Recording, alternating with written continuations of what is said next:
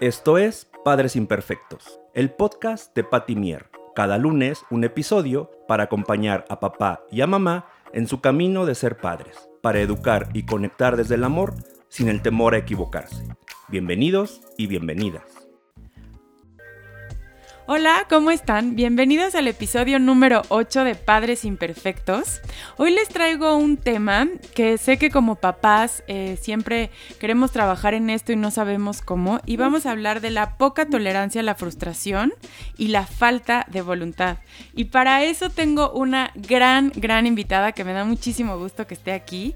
Erika Proal. Erika es psicóloga, tiene un máster en ciencias y un doctorado en psiquiatría y neurociencias y muchas cosas más.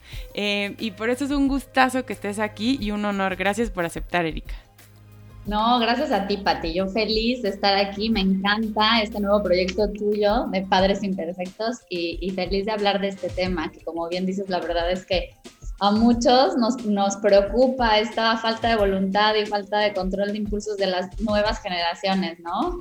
Sí, como que nos cuesta trabajo y como que creo o escucho muchísimo que decimos como, es que ya los niños de hoy no tienen tolerancia, los niños de hoy no tienen voluntad y como que no, no sabemos cómo hacerlo. ¿Estás de acuerdo? Sí, no, totalmente, totalmente. Y, y, yo creo que pues vale la pena primero saber como a qué le denominamos este, tolerancia a la frustración, ¿no? Y, y, voluntad, porque pues entran muchos términos y muchas cuestiones que yo creo que es importante que los papás eh, entiendan de qué es lo que hoy vamos a hablar y a mí me gustaría primero platicarles justamente que la tolerancia a la frustración tiene que ver y está relacionada con un proceso que es el control de impulsos.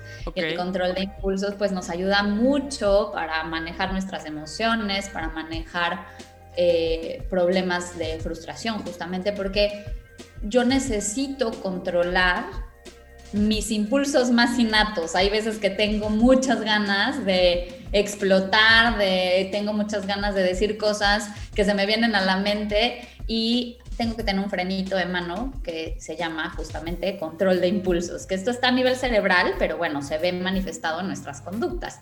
Y si yo no tengo bien desarrollada esa parte del control de impulsos, pues entonces se va a ver reflejado en tener poca tolerancia a la frustración. Esto es, me va a frustrar estar esperando, me va a frustrar eh, tener adversidades en la vida y no puedo esperar, ¿no?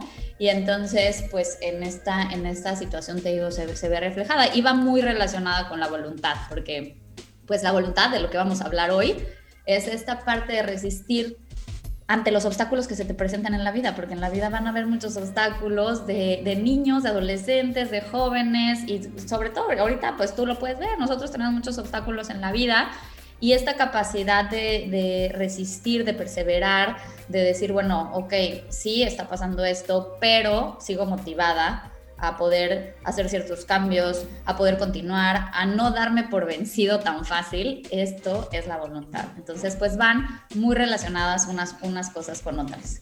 Muy, gracias por definirlos, porque pareciera que no van este, relacionados, pero sí están relacionados unos con otros. Entonces, para los que nos están escuchando, gracias Erika por primero definir qué es una cosa y qué es la otra. Y eh, una pregunta, ¿esto es, eh, está en sus cerebros, o sea, en los cerebros de los niños, o cómo lo podemos ir desarrollando?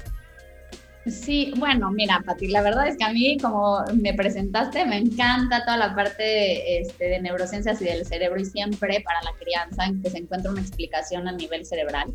Porque pues nuestro cerebro todo el tiempo se está conectando y nosotros como papás en la crianza estamos haciendo, eh, pues somos guías de las conexiones de diferentes circuitos de nuestros hijos. A veces nada más pensamos en el lenguaje, en la motricidad, pero no, o sea, también tenemos mucho que ver en la parte de circuitos emocionales, en la parte de control de impulsos, de toma de decisiones, y todo esto está pasando en nuestro cerebro. Entonces, en específico, en esta, en esta cuestión que eh, aparte es uno de los temas que más me gusta el control de impulsos porque es algo que yo he estudiado, eh, que, he hecho estudios, pues, eh, trazando el cerebro y, y en la parte de resonancia magnética en cuanto a control de impulsos. Entonces, uno de los temas que más me gusta y fíjate que sí hay un área que no muchos conocemos, eh, se llama estriado ventral o núcleo accumbens. Es una cosita muy chiquitita que está adentro de nuestro cerebrito, que es de nuestras partes más como más, em, pues más animales, digamos, ¿no?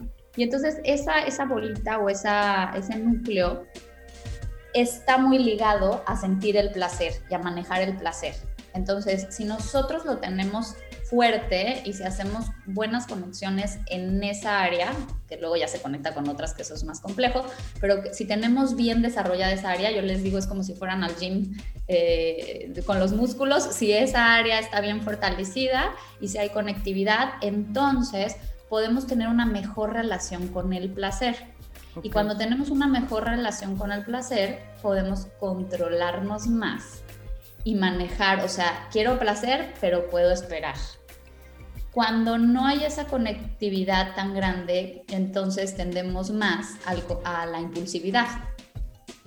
De hecho, este, en el estudio que yo hice hace mucho, era trazar, o sea, medir ese núcleo eh, manualmente, bueno, con programas de computadora, pero a, manual, de qué tamaño era eh, en, en, algunos niños que estábamos estudiando y lo que descubrimos es que lo estaba más chiquito, o sea, había menos conexiones en los niños que eran más impulsivos. Ok. Y esto no quiere decir que, bueno, si ya tenían eso más chiquito y eran más impulsivos, que eso nunca más pudiera tratarse. No, por supuesto que sí, con las cuestiones, o sea, con terapia, con las cuestiones que los papás hagamos en casa, con las experiencias que van viviendo, van haciendo más conexión para hacerse como más Em, pues con más control de impulsos justamente. Y algo que es bien, bien interesante es que esta área justamente es la que después también está encargada de las cosas de recompensa.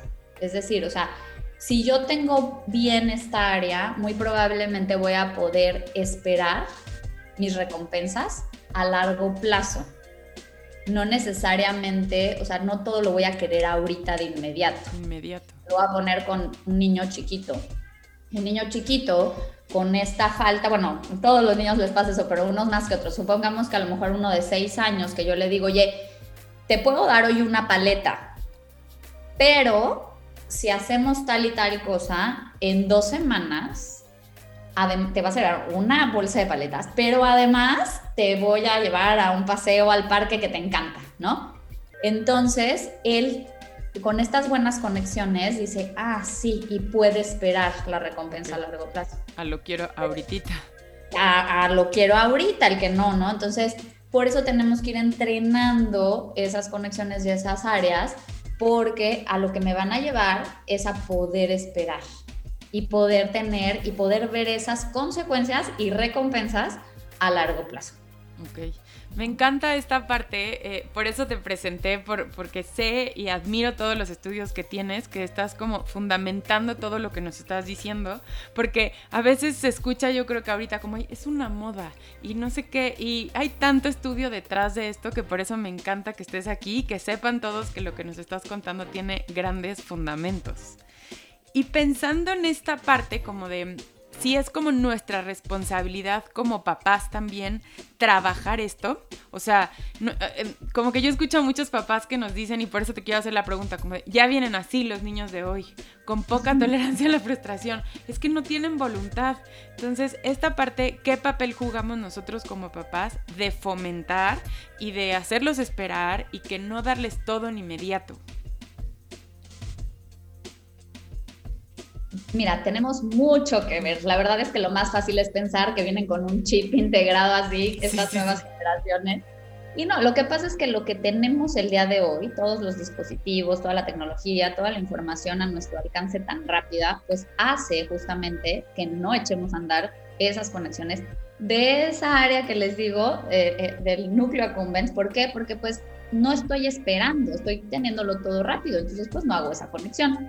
Pero además los papás creo que sí este, tenemos un papel bien importante. La verdad es que cuando hablamos de crianza, y tú, bueno, más que nadie lo sabes, o sea, no es echarle culpas a los papás ni que se sientan los, los más culpables y que los únicos responsables de la crianza de los hijos, pero sí tenemos un papel muy importante.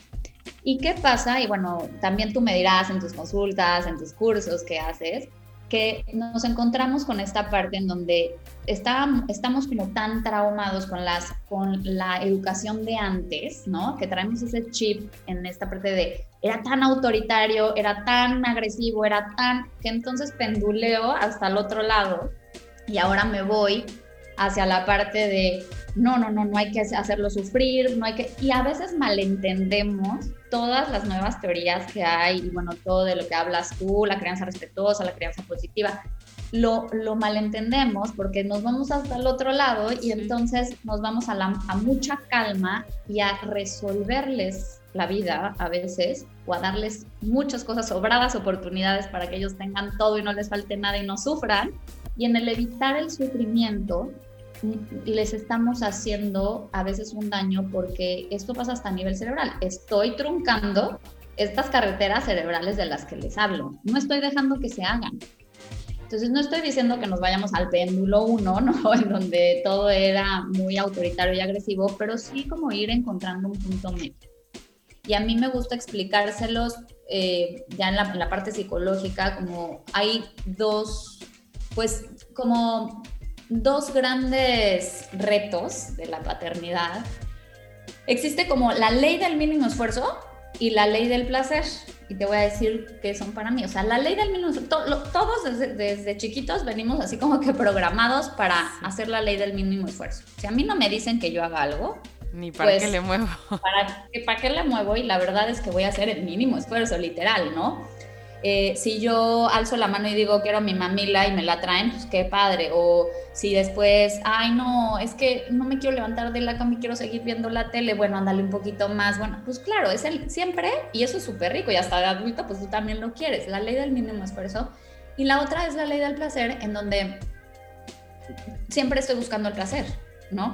Entonces, por supuesto que si a mí me dicen, se me antoja un pastel de chocolate y ahorita me puedo tomar tres rebanadas, ¡uh, qué rico! Placer, placer, placer. Pero, pero el punto aquí es que todos venimos así, pero como papás, nuestra misión es retar todo el tiempo esos dos principios o esas dos leyes, digamos, ¿no?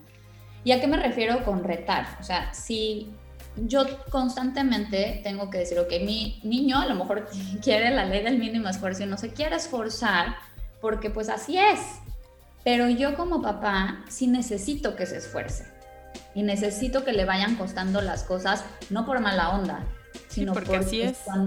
porque así es y porque cuando yo lo estoy preparando para la vida. Mi casa es el laboratorio y yo lo voy a preparar para la vida. Y entonces, cuando yo le haga romper esa ley del mínimo esfuerzo y que él sí se esfuerce un poquito más, uno, va a estar creando conexiones a nivel cerebral y dos, se va a sentir capaz. Y entonces eso va a crear como gotitas en su autoconfianza que tanto los papás estamos siempre queriendo. ¿Cómo mejoro su autoestima, no? ¿Cómo, cómo le hago? Pues así, haciendo que se sienta capaz y no estándole resolviendo todo. Y por el otro lado, aprenderlos y digo, ayudarlos a aprender a que liden con el placer de una buena manera. Entonces, por ejemplo, quiero todo ya de inmediato, ahorita quiero las cosas y tú guiarlos a que hay veces que no puede ser inmediata la cosa. yo creo que hay momentos en los que cuando no van a tener lo que quieren inmediato, van a frustrarse y van a a lo mejor hacer un berrinche o van a tener una explosión y también preguntarnos nosotros, ¿qué tanto estamos dispuestos ¿no? a tolerar esos berrinches o esas explosiones? Porque muchas veces el por, por, yo no tolero, por yo decir, híjole, no, que no se frustre, que no pase eso, y le pues evitas todo. Y lo evito. Entonces, pues sí es, es mucho, yo creo que de nuestro lado, te voy a poner un ejemplo, por ejemplo, la parte de la ley del mínimo esfuerzo se va mucho hacia la sobreprotección, que recuerdo que hace poco tuviste un podcast, digo, un episodio de esto. Sí, con Ani con Ani, ajá, justamente. Y eso es eso, es, es, estarles resolviendo todo y me voy a la parte de la ley del mínimo esfuerzo en donde, por ejemplo, pues le, a lo mejor mi hijo está sufriendo o está teniendo una emoción desagradable y mamá, no estoy pudiendo con la tarea, por ejemplo, ¿no? O sí estoy pudiendo, pero no me estoy sacando la nota que yo quiero sacarme. Y entonces, pero porque es que la maestra me calificó terrible. Y entonces hago una de dos. O una le digo, ay, no te preocupes ya tanto por las, por las calificaciones, no pasa nada. Ya mira, ya viene el fin de semana, vamos a despejarnos y no pasa nada. O la otra es, voy y le resuelvo y le, le digo, yo voy a hablar con la maestra porque esas calificaciones no me parece que te esté poniendo esto mal cuando tú lo habías pensado de otra manera y tal. Y el gran esfuerzo que hiciste. Y... Exacto, del gran esfuerzo. Entonces, de las dos maneras te estoy resolviendo de una u otra forma. No te estoy dejando sentir la emoción o enfrentar la emoción. Entonces, en ese caso, porque muchos papás sí me han dicho, no, pero yo no soy de las que voy y le resuelvo. Yo le digo que ni se preocupe, ni me importan tanto las calificaciones. No, pero a ver, en este caso a tu hija le está importando. Está teniendo una emoción de, no, no, estoy, no soy perfecta, algo está fallando, por más de que estudie. Entonces, ¿qué puedes hacer en ese caso?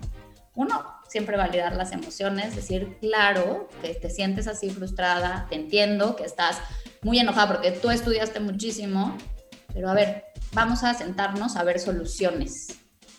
¿Qué se te ocurre que puedas hacer en este momento? Entonces, el abrirle el abanico de opciones es abrirle una carretera cerebral de toma de decisiones.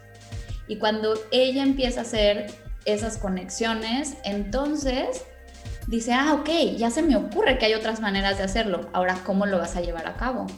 No te lo voy a hacer yo, pero ¿qué te parece? Estamos hablando, no sé, a lo mejor de una niña de 7 años, ¿no? ¿Qué te parece si vas y hablas con la Miss?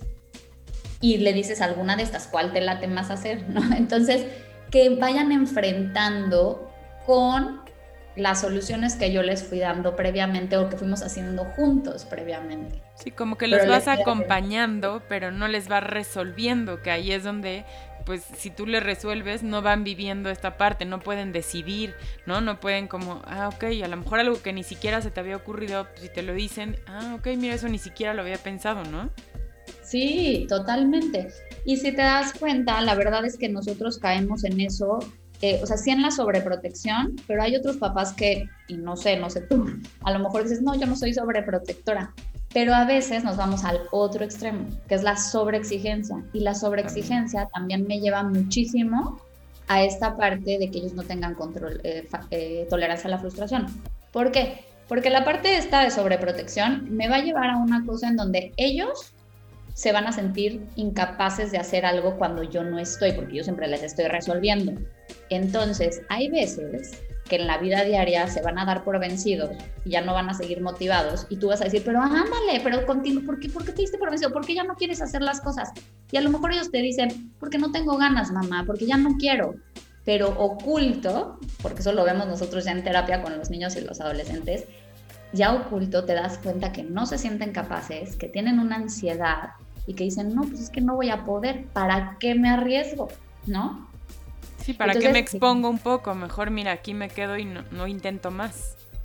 Totalmente. Entonces, no y a veces decimos, ay, pues qué flojo, pues ¿por qué no perseveras? Es que a mí antes me costaban las cosas y yo le seguía. Y sí, pero le estás resolviendo todo. Entonces, cuando sale de la puerta de tu casa, en tu laboratorio tú le, tú le, tú le haces todo y cuando sale a la puerta de tu casa, que es la vida real, pues no tiene a, mamá o a papá que le están resolviendo y qué estrés, o sea, qué ansiedad.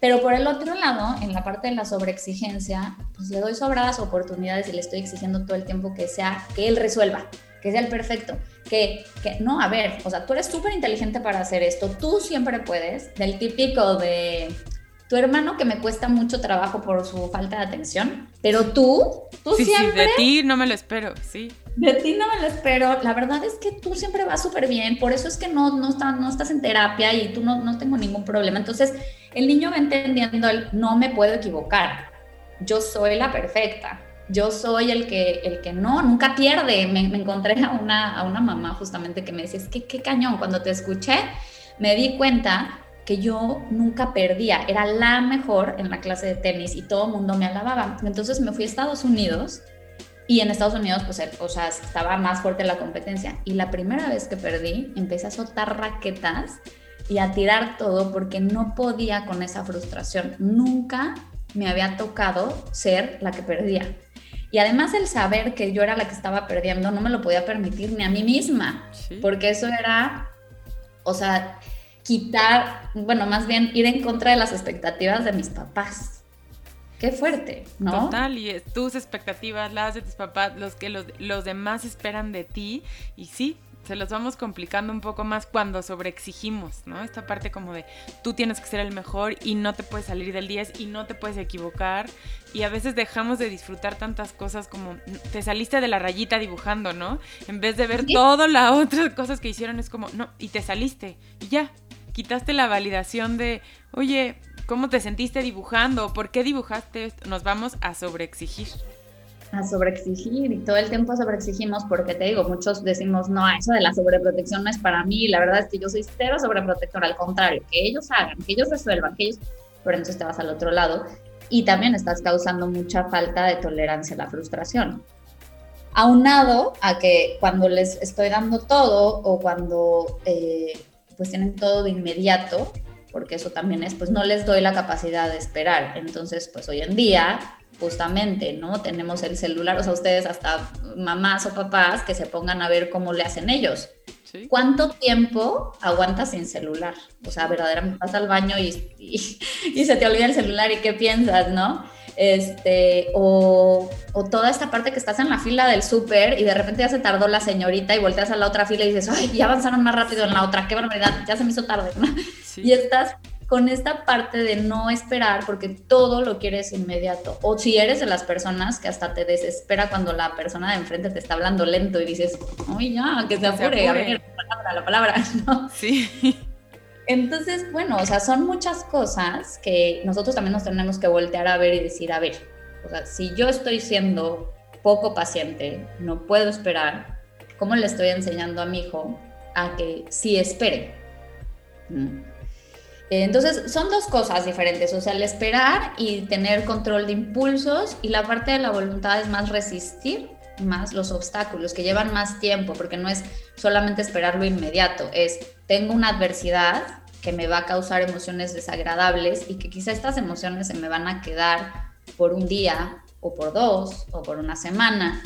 Las puedo tolerar y muchos no las están pudiendo tolerar. Y también un poco de lo que aprendimos, ¿no? De los errores, por ejemplo. No sé, ahorita que te escucho se me ocurre si, si, tienes alguna falta o, fallaste en algo de la escuela, esta parte de cómo acompañamos también es lo que les estamos enseñando a nuestros hijos, como de ver qué puedes aprender de esto, qué puedes hacer mejor, sin irte a la sobreexigencia de tenías que ser el mejor o X, no pasa nada entonces es ir acompañando y decir, pues sí, lo tienes que intentar otra vez, ¿qué puedes hacer mejor, no?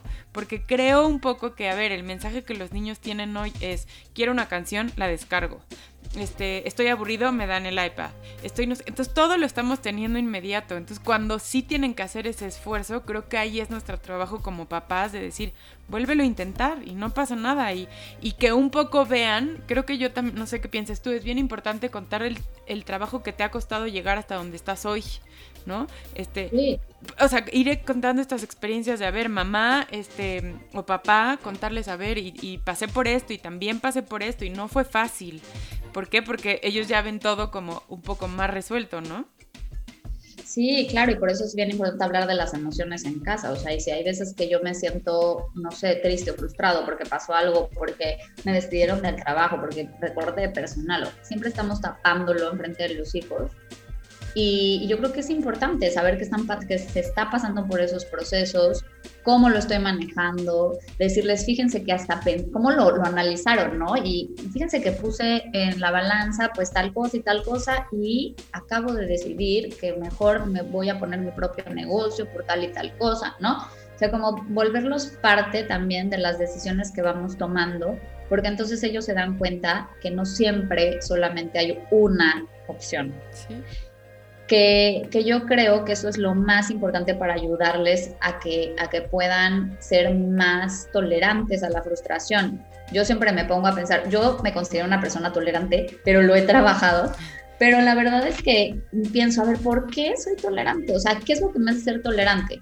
Supongamos que a lo mejor vengo en el tráfico de la Ciudad de México y tengo un vuelo y entonces por algo me toca una manifestación y ya me voy a quedar sin llegar al vuelo y entonces todos los planes, se me vienen a la mente todos los planes que estoy dejando ir.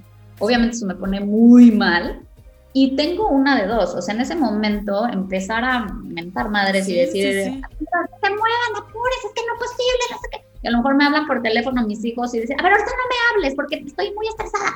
Entonces, estás en esta parte del estrés que al final no vas a conseguir nada, pero ya te pasaste toda una hora en, este, en esta poca tolerancia, frustrada, enojada. Te desquitaste con todos.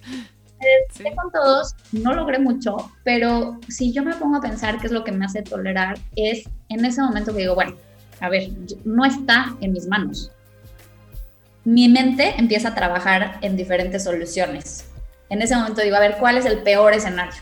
Que me quede sin el vuelo. Sí, lo voy a, a ver, ¿qué puedo hacer? Y empiezo a buscar opciones. Entonces, digo, a ver, yo creo que a lo mejor hay otro vuelo en la noche. O si no, ya lo peor, peor, peor que puede pasar es que llego ahí y me dicen que ya no hay vuelo. Bueno, entonces le voy a hablar a fulana amiga y pues, pues hoy la veo y empiezo a ver otras opciones que pueden salir de este cambio. Y entonces eso me hace tranquilizarme un poquito más y no explotar, porque no todo siempre está bajo mi control. Pero creo que para llegar a este trabajo, pues no es porque naciste así o con el chip así, ¿no? Eh, y es muy es importante que nosotros se lo vayamos enseñando a nuestros hijos. ¿Y cómo se lo vamos a enseñar? Justamente como lo, lo que estábamos diciendo hace ratito. Cuando tengan un momento de frustración, déjenlos frustrarse, obsérvenlos cómo se frustran y cómo manejan esa frustración. Y ya después vendrá la reflexión. Y a la hora de la reflexión es decirles, a ver, o sea, ¿qué hubieras hecho, qué podríamos haber hecho en esta circunstancia.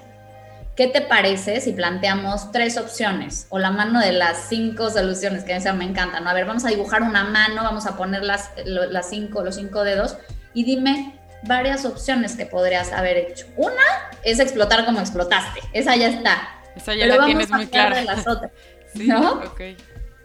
Y entonces cuando te empiezan a decir soluciones, ya los haces pensar en que en otro momento así puede haber otras cosas.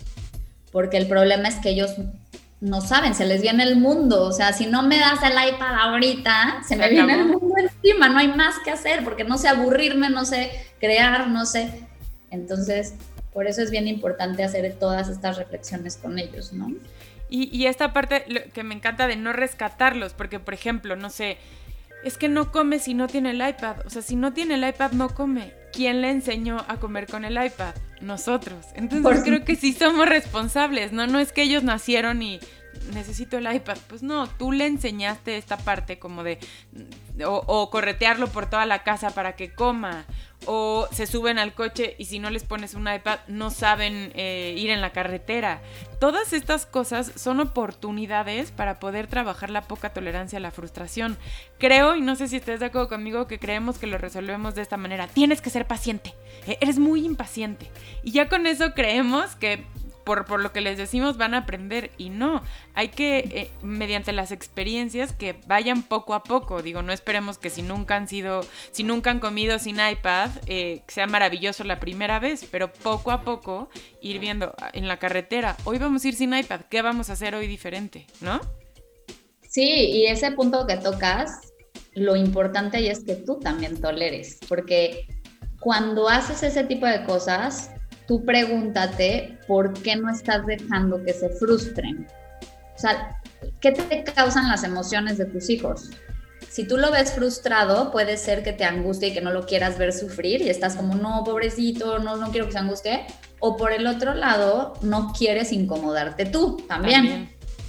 Y entonces... es más práctico, ¿no? Sí, o sea, a ver, si no le doy el iPad, no come. Y mira, yo necesito que coma, o sea, ya, y no me voy a meter oye, pero mira, no le des el iPad, no, pues es que no va a comer o me va a hacer un panchote y, bueno, ¿y qué pasa si te hace ese pancho? ¿Qué pasa? Si, lo, si toleras tú ese pancho, ven qué, qué va a suceder y a partir de ahí empiezas a, tener soluciones, pero que él también te vea que tú sí toleras eso, que no hay problema, que se validan las emociones. Pues sí, estás muy frustrado porque no te doy el iPad, lo siento muchísimo, pero esta es la regla, ¿no? Entonces, pues también ustedes revisarse por qué lo están haciendo y qué les está incomodando y perderle un poquito el miedo a la incomodidad. Sí, al mal rato también. Un muchito. Sí, un muchito. Oye, ahorita que te escucho, a mí me pasa de repente, por ejemplo, cuando esperan mis hijas en el dentista o en el doctor, que la verdad nunca, yo nunca las acostumbré a llevar iPad y, y, hasta ahí, digo, hay otros rollos, ¿no? Pero ese no lo tengo tanto. Y entonces este, estoy sentada y me doy cuenta, digo, a ver, yo soy la primera que estoy aprovechando y haciendo cosas en el celular y les hablo de, espérense hasta que salga el doctor. Y ahí es donde me voy cachando y digo, a ver, yo también soy ejemplo. Entonces lo guardo y digo, a ver, pues esperamos las tres aquí pero nos están viendo como no sabes esperar y entonces agarras el celular y te pones, no sé, aprovechas para hacer pendientes y digo, pues yo soy ejemplo, no pasa nada si nos quedamos aquí sentadas platicando o esperando, pero es nuestra responsabilidad, ¿no? Claro, y cómo cuesta, ¿no? ¿Cómo cuesta ese trabajo decir, a ver, que no usen el iPad en, el, en la comida, pero a ver, siéntate con ellos y verdaderamente deja tu celular y todo aparte y ponte a tener un momento con ellos. A veces cuesta. Y papás que dicen, no, pero es que yo lo tengo que ver porque es el trabajo. Bueno, siempre tenemos 20 minutos para hacerlo, pero la verdad es que estamos súper acostumbrados también nosotros a tener todo de ya. Sí, y, y, lo vemos, o sea, yo entiendo y, y, sé que es trabajo, pero nuestra respuesta es como, es, es trabajo. Dices, a ver, estoy moldeando en ellos esta parte, no pasa nada si 20 minutos este, no contesto y como con ellos y estoy moldeando esta parte de nadie come con iPad, nadie come con el teléfono y son 20 minutos de calidad, no es que van a ser 10 horas que te vas a desconectar. Sí, oye, y, a mí me gusta ver, o sea, esto que estás diciendo a manera cerebral, te digo que esas carreteras como se van conectando y conectando. Entonces, imagínate nosotros cuando éramos chiquitas, que pues estaban los, los programas que nos gustaban y entonces te tenías que esperar hasta la semana siguiente para ver el próximo capítulo. Te quedabas así como, ¡Ah! quiero, pero estás entrenando a tu cerebro a esa emoción de hoy me quedé con estas ganas y tengo que esperar. ¿Qué voy a hacer en mi cerebro para esperar una semana? Tú te pones a hacer otras cosas, se te pasa, empiezas a buscar otras alternativas y además, algo que es bien importante, llegas con gusto el miércoles siguiente a ver tu capítulo, llegas emocionado. Y, y, lo que está pasando hoy no solamente es que no esperan, porque bueno, le pueden poner al Netflix o al YouTube el siguiente, siguiente, siguiente, ya no es espera. Lo, lo triste de la cuestión es, ya no llegan con emoción a las cosas. Sí, porque le picas, le picas, ¿no? Y digo, no sé qué pienses, pero ahí está en nosotros como papás a lo mejor poner el límite de hoy se ven dos capítulos, por poner un ejemplo, y mañana otros, los otros dos, ¿no? Porque estás evitando esta parte como de que no, que no sufra, si lo quiere ver no importa, hoy que se desvele hasta las 12 de la noche, por ejemplo, por evitar que, entonces ahí podemos como, pues que vivan estas experiencias y que realmente tengan esta frustración. Y aquí no es como que queremos que sufran los niños y hay cómo, cómo vas a provocar que sufran, pero no irlos rescatando todo el tiempo. Sí, exacto. Y sabes, para esto de la tecnología, a mí me gusta darles este tip, que hagan una cartulina, por ejemplo, ya para los niños más grandecitos en donde sí ven la tele, que hagan una cartulina y que todos los días tengan ustedes sus fichitas del tiempo que les dan. Por ejemplo, si le das una hora, tener dos fichas de media hora para el lunes, dos para el martes. Entonces ellos se van gastando esa fichita. Ya te gastaste una, puedes utilizar todavía tu otra media hora y entonces pero vas así dosificando y ya me gasté el otro, pero es que quiero ver el siguiente capítulo, uy, hasta mañana, ¿no? Y entonces aguantarte tú también que ellos van a tener que esperar y que van a tener que sufrir, o sea, quitarnos el nervio de van a sufrir. Sí, es que sí, lo queremos evitar al máximo.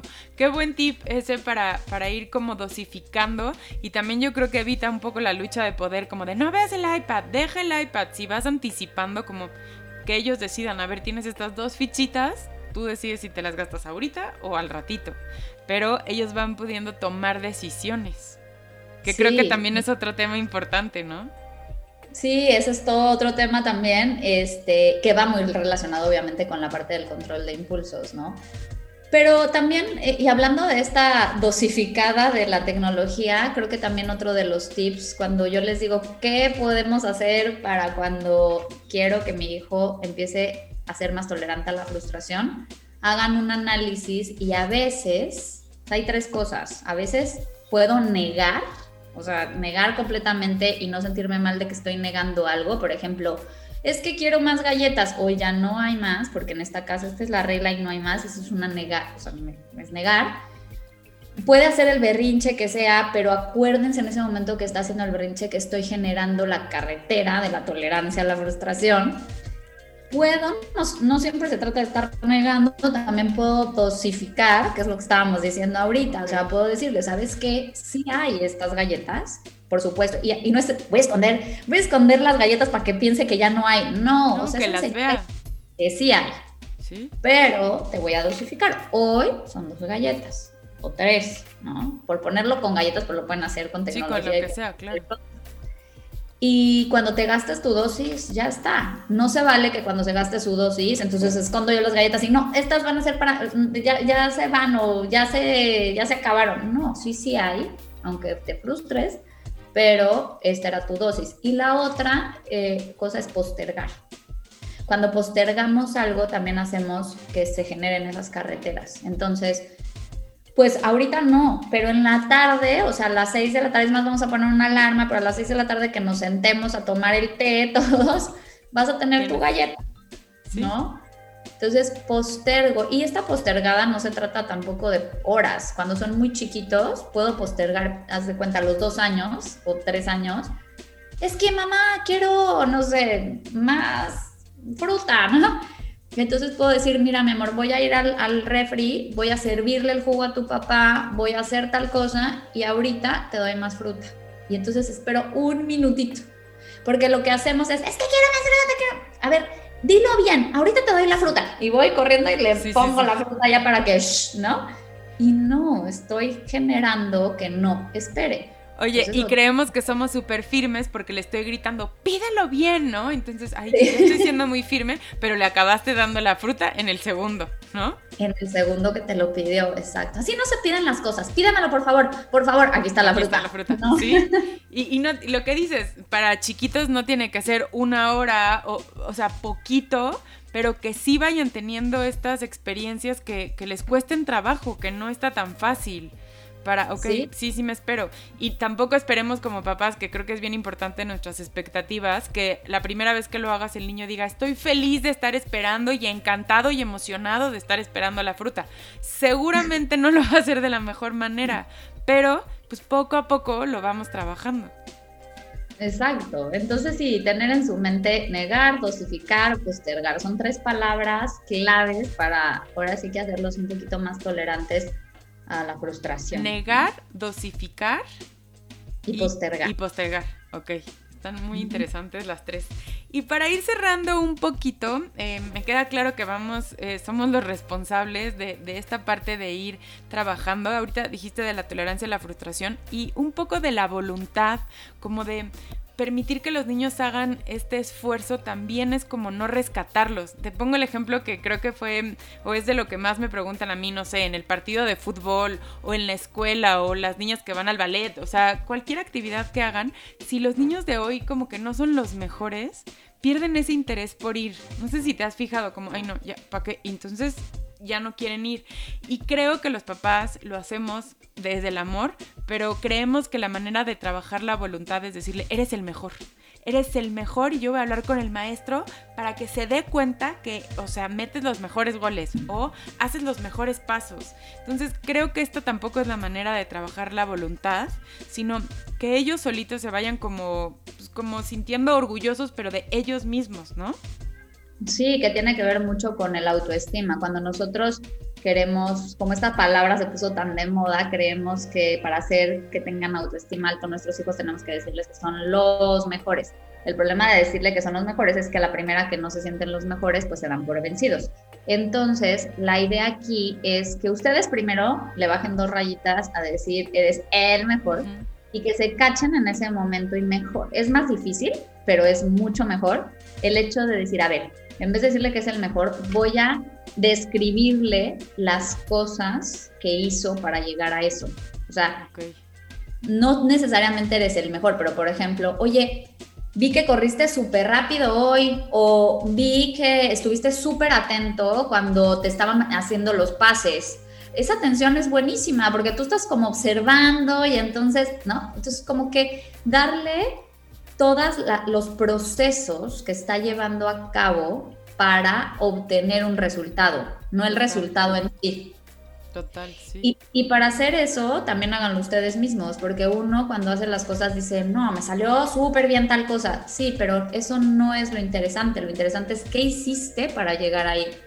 Fui perseverante, fui justamente, ¿no? Como que tuve motivación, no me rendí, eh, estuve atenta. Entonces, todas esas virtudes me hicieron que llegara a mi logro. El logro no importa, porque al final de cuentas puedo o no tener el logro pero las pero virtudes... Lo que aprendí en el camino. Las puedo usar ese día, pero las puedo usar también en otro momento, sin importar que llegue al mejor resultado o no. Y qué importante lo que dices también de no darle todo el enfoque al resultado. Si le das todo el enfoque al resultado, pierdes todo el camino. Si, si nos vamos, como lo que dices, describiendo cómo llegaron ahí, creo que le van a dar más valor a eso.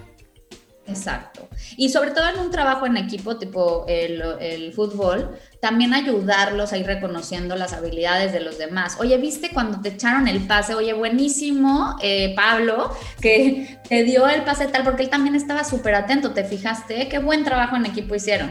Entonces, ese tipo de cosas es más que, que siempre pensar que mi hijo tiene que ser el mejor y preguntarse ustedes mismos por qué o sea, ¿qué cosa traen en su mente que quieren que su hijo sea el mejor? O que te escuchan también a ti como, como hablas, ¿no? De tengo que ser el mejor, tengo que llegar primero, tengo que no sé qué, también nos están escuchando todo el tiempo.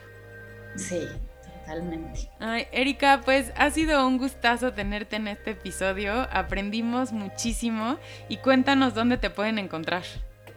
Eh, bueno, primero, otra vez muchas gracias por invitarme, me encantó estar aquí contigo, Pati, y yo feliz de seguir hablando de todos estos temas. Eh, me pueden encontrar en www.neuroingeniaonline.com, es nuestra página. Eh, tenemos también arroba neuroingenia, que es en Facebook y en Instagram. Y también me pueden encontrar en Instagram como mamá neurona. Me encanta, yo así te conocí, me encanta todo lo que compartes y de verdad un gustazo, gracias por aceptar y te queremos aquí horas, pero bueno, tiene que terminar y muchísimas gracias. Muchísimas gracias a ti, Pati. Gracias a todos los que nos acompañaron en este episodio de Padres Imperfectos, nos vemos la próxima semana. Gracias por escuchar Padres Imperfectos, el podcast de Pati Mier. Nos escuchamos la próxima semana.